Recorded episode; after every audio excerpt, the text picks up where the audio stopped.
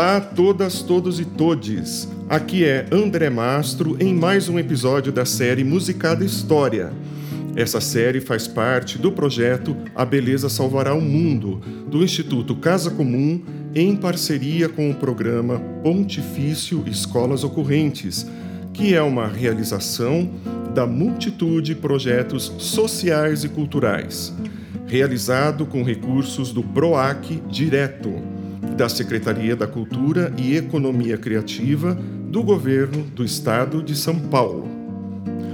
Neste episódio, o nosso 14, vamos tratar de uma página preciosa da história musical desse país, a Bossa Nova.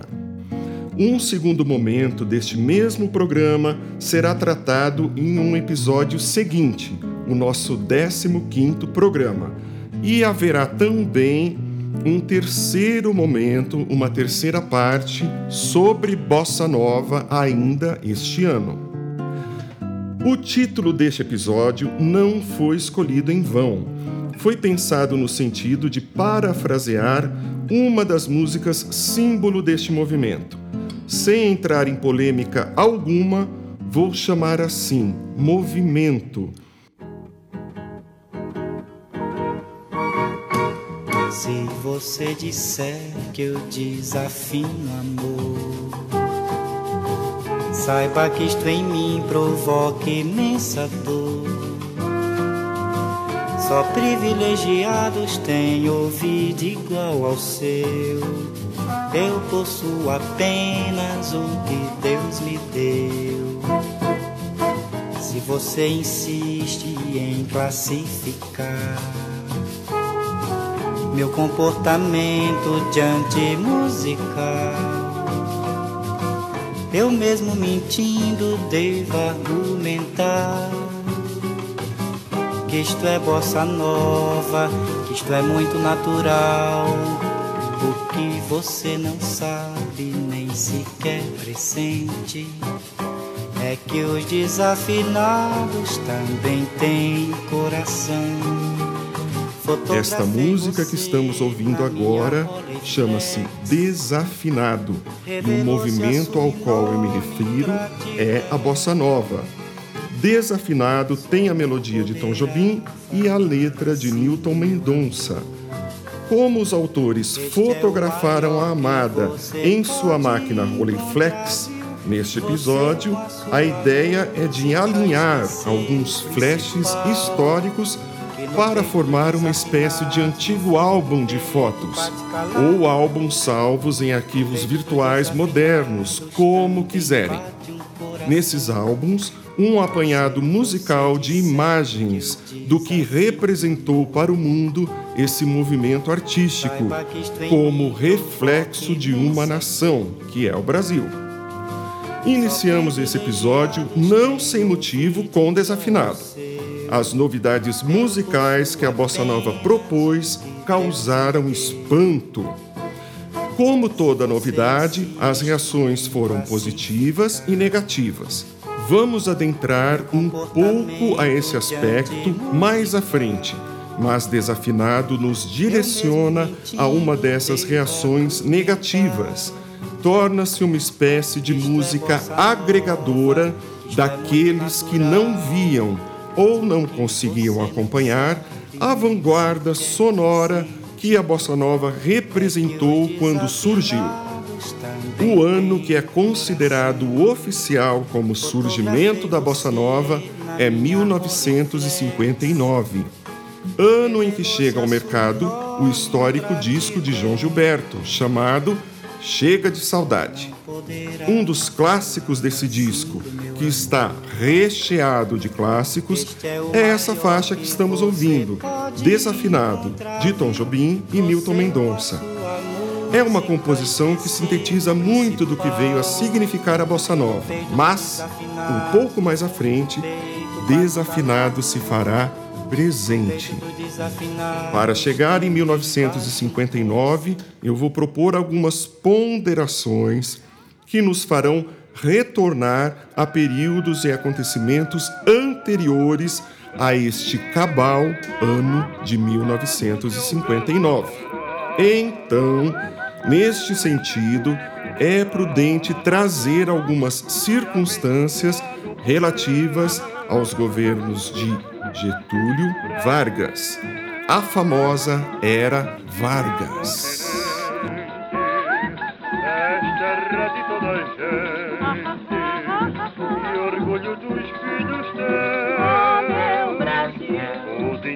Satisfaz liberdade, amor e paz no progresso em que te agitas. Torrão de viva beleza, de fartura de riqueza e de mil coisas bonitas.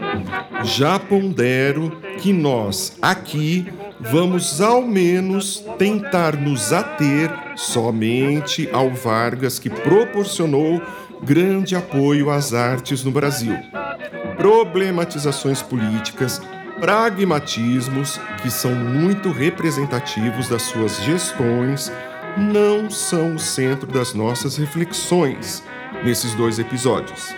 Aliás, contextuaremos a música ao seu período, independente de gestões ou regimes.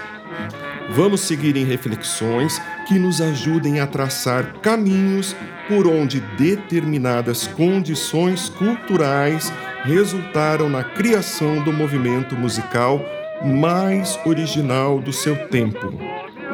As inovações no campo das comunicações e a ideia da modernidade experimentaram saltos inegáveis na era Vargas.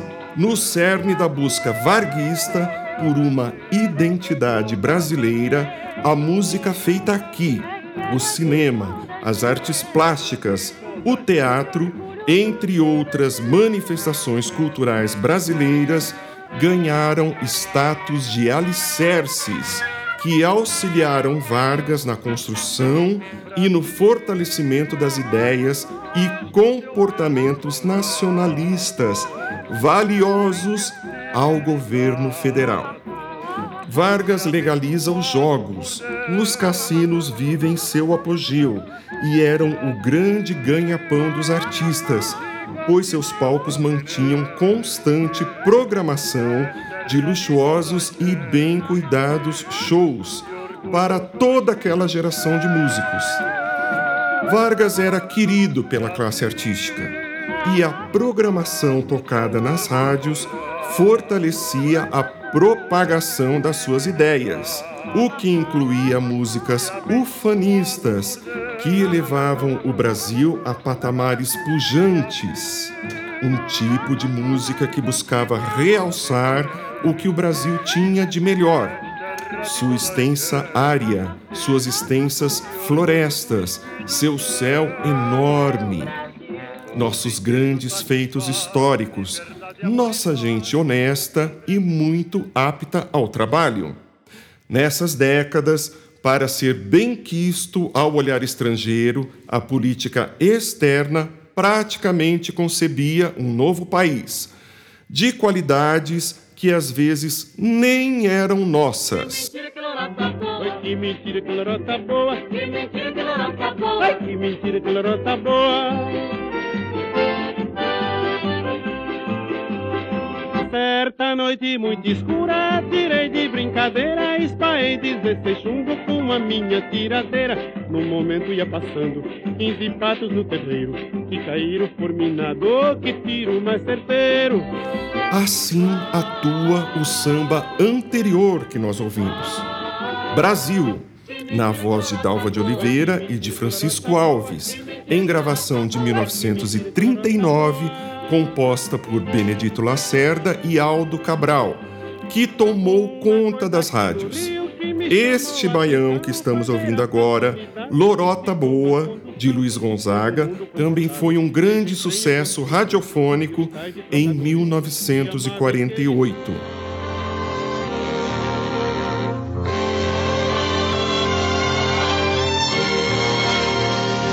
Isso é o meu Brasil, na voz de Francisco Carlos, de autoria de Ari Barroso, é o que estamos ouvindo agora.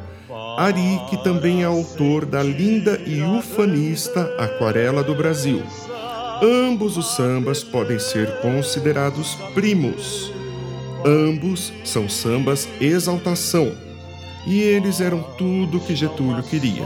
O samba exaltação conta sobre algo ou fato mais exaltando do que simplesmente descrevendo esse objeto ou narrando esse fato. É como se fizesse uma homenagem mais carregada de cores fortes, maximizando cenários ou personagens. São muito indicados aos cantores puxadores de samba das escolas de samba, para serem apresentados às grandes multidões. E ainda nos dias de hoje é imperativo que esses sambas sejam cantados a plenos pulmões pelo seu intérprete. Anos depois, quando se firmou, a bossa nova se apropriou de muitos desses sambas, trazendo vários deles para o seu repertório.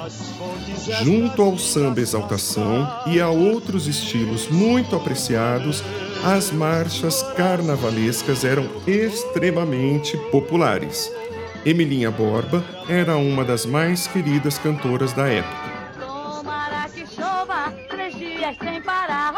Oi, tomara que chova três dias sem parar.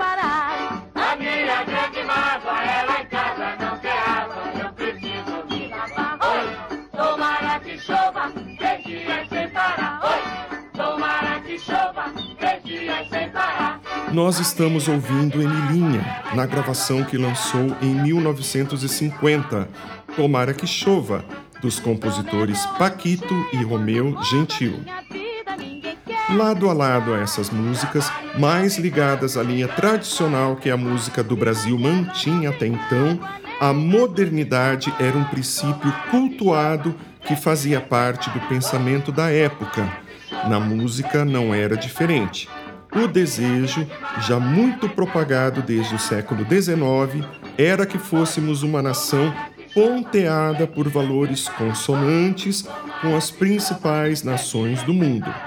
Isso era o que habitava no imaginário dos artistas, das classes intelectuais do país.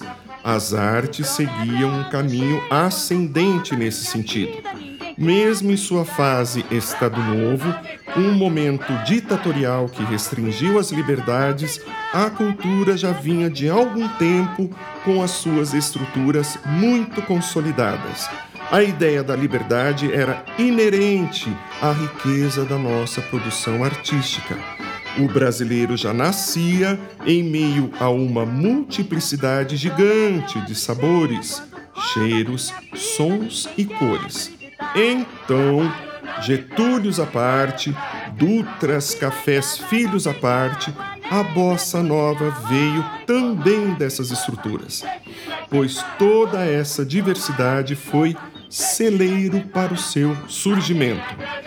Para nascer e chegar onde chegou, a bossa buscou, em ares estrangeiros, fontes para sua criação, mas nutriu-se, não teria como ser diferente, da riquíssima música que sempre existiu em sua nação de origem.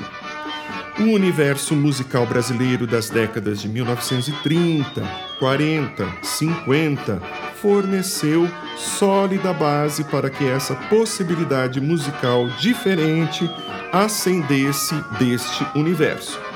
Partiu-se de uma tradição de alta qualidade para a criação do novo. Sinto a minha alma entristecida por um ente que eu adorei. E meu penar não tem guarida. Enquanto ouvimos mais esse sucesso da época, Martírio, gravação de 1932, cantada por Idelfonso Norá, que também é seu autor, eu continuo o raciocínio anterior e me animo em tecer uma reflexão que talvez soe um tanto pedante ou presunçosa, mas o fato é que a bossa nova não poderia ter nascido em outro país. Os músicos desse movimento e seus antecessores que prepararam o solo para o seu plantio já nasceram em um terreno propício a toda a série de circunstâncias históricas que levaram ao lançamento de Canção do Amor Demais, disco que apresentaremos mais adiante. No episódio seguinte, vamos retomar um pouco essa reflexão. É bom salientar, inclusive, que naqueles anos 1950 o Brasil tinha condições mercadológicas de lançar e manter este movimento. Havia público ávido pela novidade, pelo inédito, e isso não é pouco.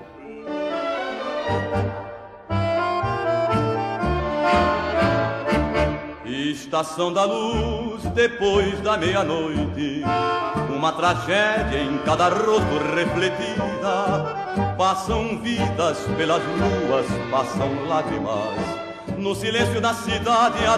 Voltando ao universo que gerou a bossa nova, quem estudar a evolução da música urbana no Brasil vai perceber a importância que os territórios de prostituição e seus cabarés tiveram na construção da nossa música e, consequentemente, na concepção subjetiva do ser social da mulher.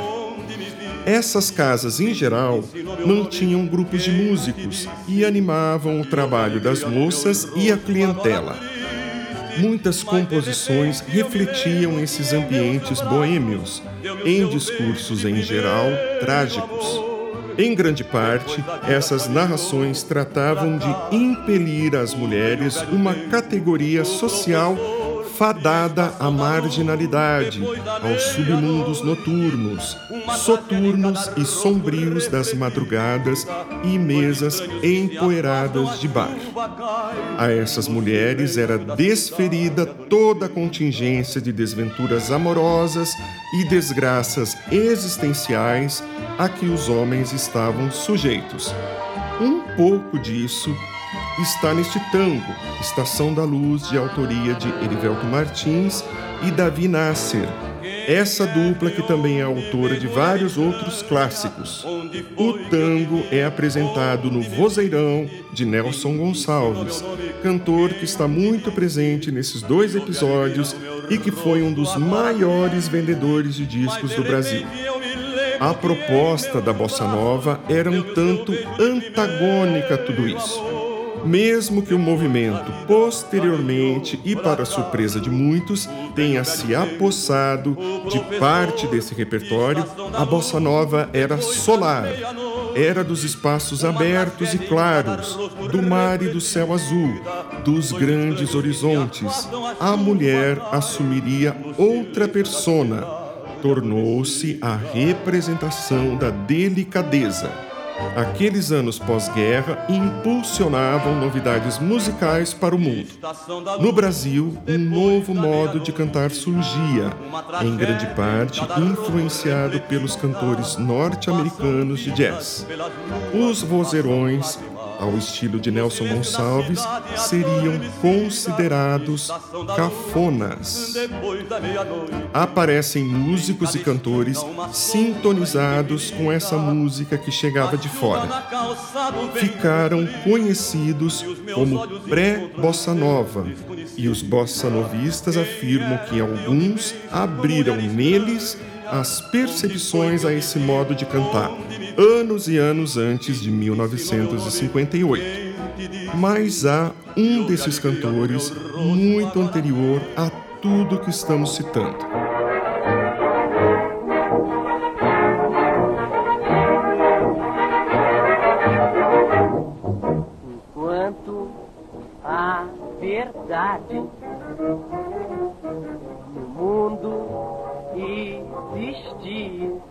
Este é Mário Reis em 1929. A composição é de Senhor, à medida do Senhor do Bonfim. Mário Reis é lembrado como dos primeiros criadores quando o assunto é a renovação do canto popular no Brasil. Lembram-se que falamos acima sobre músicos que prepararam o solo para o plantio? Pois bem, voltando ao Brasil dos anos 1940 e início dos 1950, os nomes que trouxeram essas novas estéticas sonoras começaram a ganhar mais espaço na noite em algumas das grandes capitais brasileiras. não era a música dos teatros de revista, não eram temas de escolas de samba, não eram composições assíduas no repertório das rainhas do rádio, mas nas boates ou nos pianos bar, um novo campo de trabalho que surgia, uma incipiente geração de jovens artistas se dedicava a um tipo de música brasileira que já procurava outros rumos. E aqui cabe uma lembrança. Em 1946, o presidente Eurico Gaspar Dutra proíbe a realização de jogos de azar. Consequentemente, os cassinos vivem sua irremediável derrocada. São Paulo, Rio de Janeiro, Porto Alegre, Belo Horizonte, etc., eram bem agitadas no quesito música da noite, tocada pelos músicos da noite, como ficaram conhecidos os músicos que faziam este tipo de música. Começava a surgir uma nova vertente do samba canção, de texto mais econômico em palavras e mais leve nos temas, ainda que continuasse versando sobre agruras amorosas, o que era um legado da música produzida no país até aquele momento. O novo samba canção preferia evitar excessos sentimentais e arroubos dramáticos, não só na maneira de cantar, mas também na forma de tocar, de elaborar os arranjos musicais. Na noite paulistana havia um jovem músico que chamava atenção com a sua música luxuosa, misturando o molho brasileiro às suas referências de Gershwin, Cole Porter e Debussy. Era Johnny Alf. É só olhar, depois sorrir, depois gostar. Você olhou, você olhou, você sorriu. Exímio pianista e compositor, ele trazia algo realmente novo. Era comum que em sua plateia estivessem os jovens Tom Jobim, Carlos Lira, Milton Mendonça ou Silvia Teles. Vários estudiosos ressaltam ser dele o posto de principal precursor da bossa nova. Segundo Roberto Menescal, abre aspas, Johnny foi o professor de todos nós. E para Tom Jobim, abre aspas, Johnny foi o nosso grande mestre. Um incrível número de artistas foi gerado nesta profícua vida noturna. De lá, ganharam espaço nas rádios. Vamos a alguns deles. Percebam a predominância de temas românticos a bossa nova ensaiava sua estreia e o Brasil começa a ser tomado por uma série de composições que povoam até hoje a nossa história. Tarde triste me recorda outros tempos. Que saudade,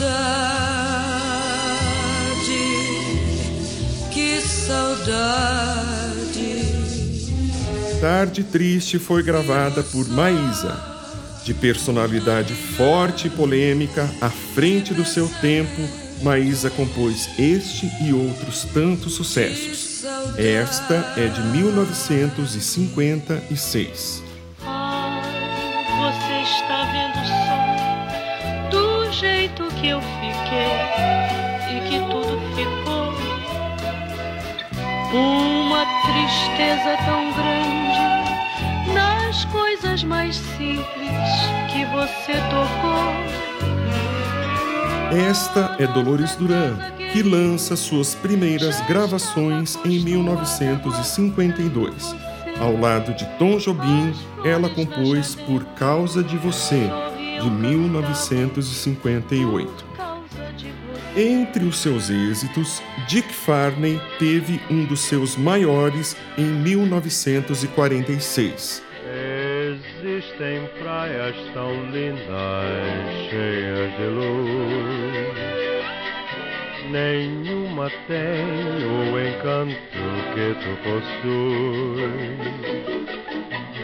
Tuas areias, teu céu tão Copacabana, de João de Barro e Alberto Ribeiro.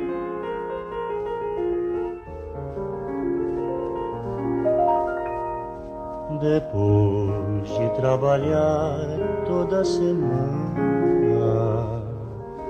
meu sábado não vou desperdiçar. Já fiz. Quando Orlando Silva era o cantor das multidões, surge este cantor, Lúcio Alves, que ficou conhecido como o cantor das multidinhas, talvez por fazer seu nome nas boates, que nunca foram grandes casas noturnas de show. De 1952, Sábado em Copacabana, de Carlos Guinle e Dorival Caymmi. Em 1954, Lúcio soma ao seu elegante cantar um canto similar de Dick Farney, Tom Jobim. Percebam a presença de Tom antes de 1958 e escreve para ambos um grande sucesso, Teresa da Praia. Pode que Fala, Lúcio. arranjei novo amor no Leblon. Não diga. Que corpo bonito, que pele morena. Conheço. Que amor de pequena, amar é tão bom. É, de manhã veio o sol, mas os pingos da chuva que ontem caiu ainda estão a brilhar, ainda estão a dançar ao vento alegre que me traz esta canção. Este é Agostinho dos Santos, voz primorosa que se foi muito prematuramente em 1973, na França. Em 1958, ele grava Estrada do Sol, também de Tom Jobim e Dolores Duran. Tito Madi é o cantor e compositor de Chove Lá Fora, de 1957.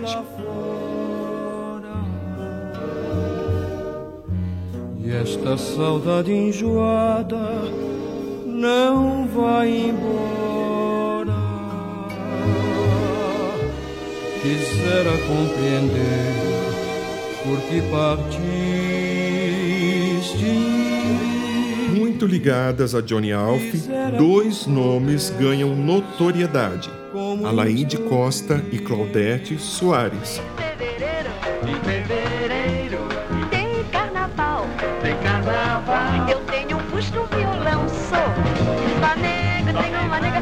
Teresa. Também, também, posso não ser um bad líder. Aqui, Claudete está acompanhada pelo trio do pianista Pedrinho Mata, também figura marcante nas boates de São Paulo. Aqui, ambos em uma apresentação do ano 1969. Jorge Ben iniciou sua carreira no Beco das Garrafas, berço carioca dos bossa novistas. Claudete e trio em País Tropical, de Jorge Ben, em versão de samba jazz. Samba jazz é uma das vertentes musicais geradas nesse período.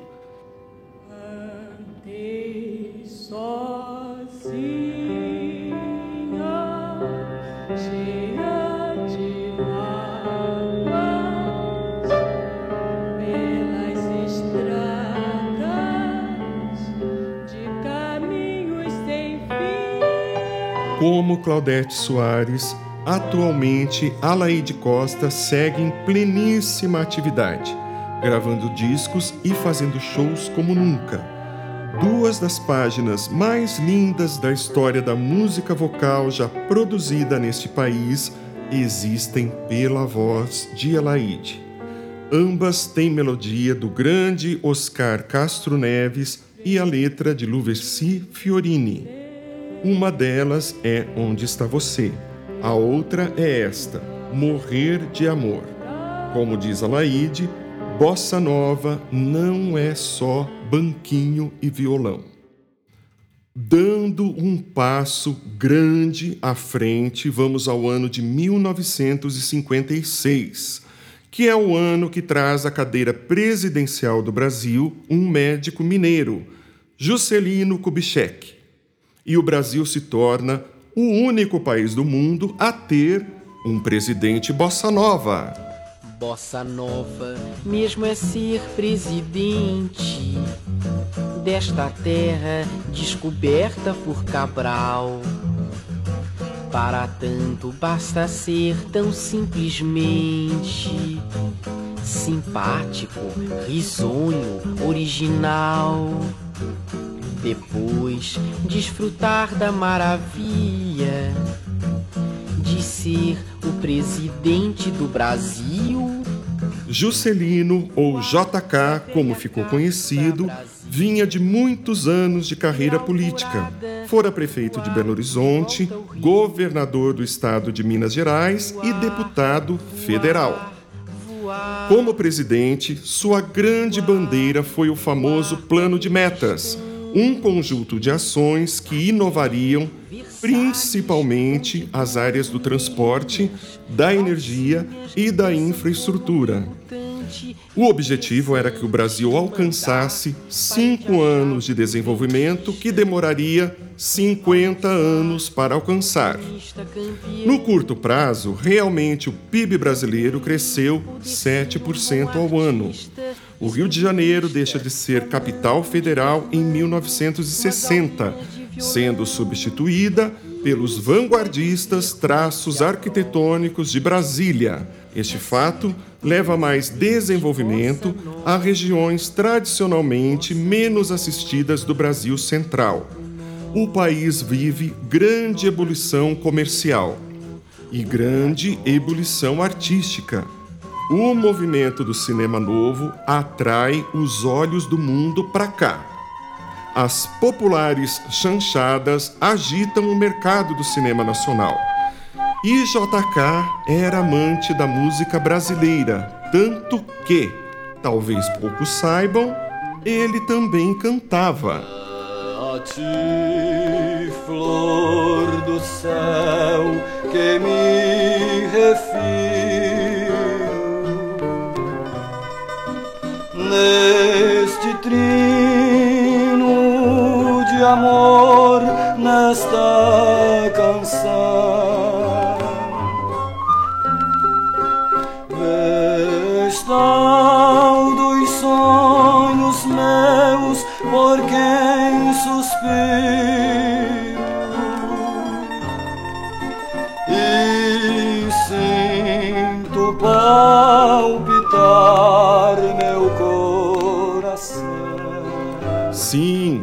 é de Juscelino a principal voz que estamos ouvindo agora. A seresta chama-se A Ti, ó Flor do Céu, de 1967 e é de autoria de Modesto Ferreira e Teodomiro Pereira. Antes, ouvimos a música de Juca Chaves, que também é o intérprete, Presidente Bossa Nova, em gravação de 1960. Neste ambiente, a bossa nova se originou. Este movimento queria se solidificar a partir dos anos 1958 e 1959.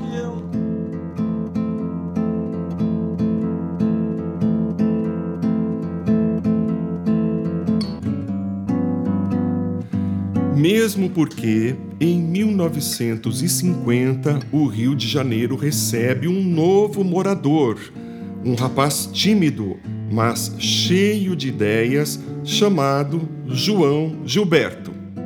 Vindo diretamente da Bahia, trouxe consigo um violão. Mas esta história nós vamos continuar no próximo episódio. Antes de terminar, quero dizer que há uma cantora de carreira riquíssima e que representa muito bem este período de alterações que a música brasileira viveu até que a bossa nova se estabelecesse. Ela se chama Doris Monteiro. Como sempre, vou apresentar uma música e nestes dois episódios nós faremos uma homenagem a Doris. Ela gravou Mais um Adeus, de autoria de Toquinho e Vinícius de Moraes.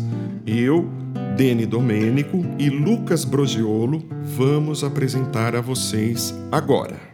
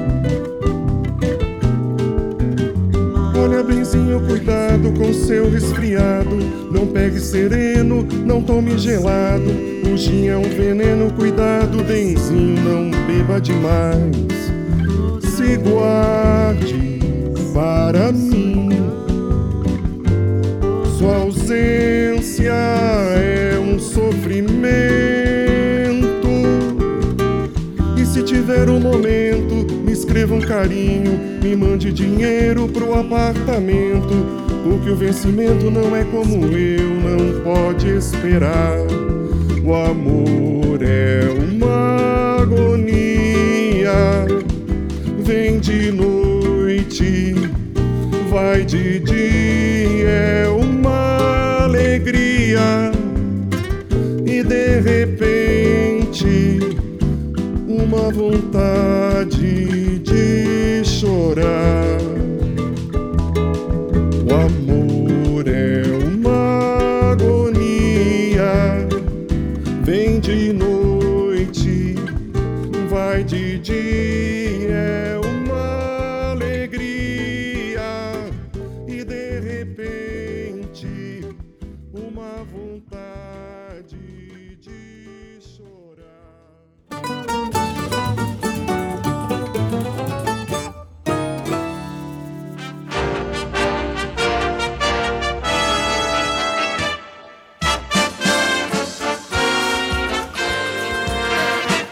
Este programa faz parte do projeto A Beleza Salvará o Mundo, do Instituto Casa Comum, em parceria com o programa Pontifício Escolas Ocorrentes. Esta é a série de podcast Musicada História, a história do Brasil na cadência da música. As músicas de cada episódio estão disponibilizadas integralmente no Spotify e no site do Instituto Casa Comum www.institutocasacomum.org. Este texto é de minha autoria, André Mastro. A sonoplastia é de Deni Domênico e Lucas Brogiolo, que também são os músicos que atuam neste episódio. A filmagem e a captação de áudio é de Alexandre Occhidi. Esta é uma realização da multitude de projetos sociais e culturais. Agradecemos a Neca Setúbal, ao Célio Turino, Silvana Bragato e a Companhia Minas. Até o nosso próximo episódio.